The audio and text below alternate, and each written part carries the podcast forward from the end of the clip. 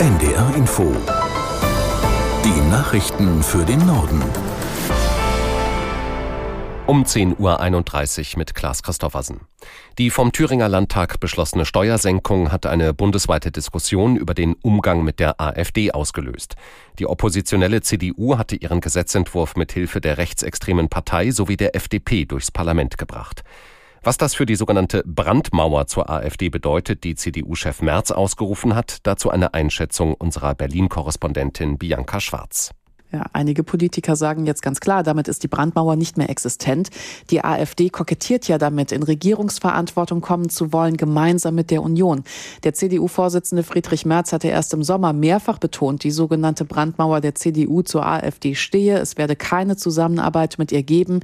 Das sieht ja jetzt schon ganz anders aus. Und viele werfen der CDU auch vor, damit gute Wahlwerbung zu machen für die AfD. Nächstes Jahr stehen in Thüringen Landtagswahlen an. Die Thüringer AfD wird vom Verfassungsschutz als gesichert rechtsextrem betrachtet. Sich ausgerechnet mit ihr, also der Höcke AfD, gemein zu machen, das hat durchaus eine andere Qualität als derselbe Vorgang vielleicht in einem anderen Bundesland gehabt hätte. Also die Brandmauer hat aus meiner Sicht nun riesige Löcher, wenn sie überhaupt noch steht. Der seit gestern in Pragsdorf in Mecklenburg-Vorpommern vermisste Junge ist tot aufgefunden worden. Der Sechsjährige wurde vermutlich Opfer eines Gewaltverbrechens. Davon gehen die Polizei und die Staatsanwaltschaft Neubrandenburg nach ersten Erkenntnissen aus. Aus der NDR Nachrichtenredaktion Benjamin Kirsch. Auf ein Tötungsverbrechen verweise die Art der Verletzungen, gaben die Ermittler am Morgen bekannt. Die Leiche des Jungen werde derzeit obduziert. Der Tatort sei weiter abgesperrt. Mittlerweile wurde eine Mordkommission eingerichtet. Die Ermittlungen sollen intensiviert werden. Die Eltern des Sechsjährigen hatten den Jungen gestern Abend als vermisst gemeldet, als er vom Spielen nicht nach Hause kam. Bei einer groß angelegten Suche von Polizei, Feuerwehr und Anwohnern fanden Einsatzkräfte den leblosen Jungen in einem Gebüsch. Sein Oberkörper wies massive Verletzungen auf. Eine erste Lieferung des technischen Hilfswerks für die Überschwemmungsopfer ist in Libyen eingetroffen. Zwei Bundeswehrflugzeuge brachten 30 Tonnen Material nach Benghazi, vor allem Zelte, Feldbetten, Wasserfilter und 80 Stromgeneratoren.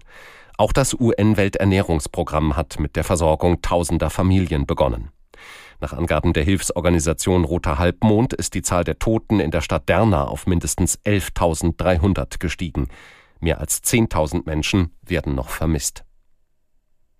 Das ukrainische Militär meldet die Eroberung von Andriivka im Osten des Landes. Der Ort liegt in der Nähe der Stadt Bachmut, die immer noch von russischen Truppen kontrolliert wird. Man habe dem Feind erhebliche Verluste zugefügt, hieß es aus Kiew. Die Region Bachmut ist ein wichtiges Ziel der ukrainischen Gegenoffensive. Dort gab es eine der heftigsten Schlachten seit Beginn der russischen Invasion im Februar 2022. Die Protestgruppe Fridays for Future hat für heute zum nächsten globalen Klimastreik aufgerufen. Bundesweit wird es etwa 250 Kundgebungen geben.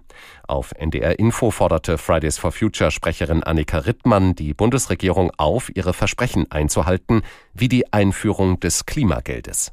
Die Bundesregierung muss das Klimaschutzgesetz verschärfen. Wir erleben gerade, wie die Klimakrise um uns herum eskaliert und dieser Eskalation müssen wir jetzt äh, angemessen reagieren.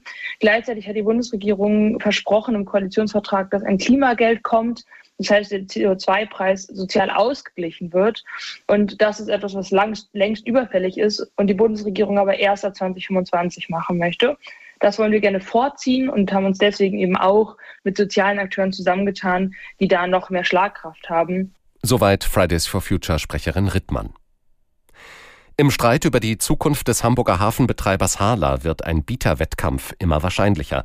Der Hauptaktionär des Eurokai-Konzerns Eckelmann erwägt, der Stadt ein Gegenangebot zum geplanten Deal mit der Reederei MSC zu machen. Eckelmann sagte dem Hamburger Abendblatt, der Einstieg von MSC wäre eine Katastrophe für den Hamburger Hafen. Deshalb denke er darüber nach, ein Gegenangebot zu gleichen Konditionen abzugeben. Zuvor hatte schon der Logistikunternehmer Kühne Interesse an einem Einstieg geäußert.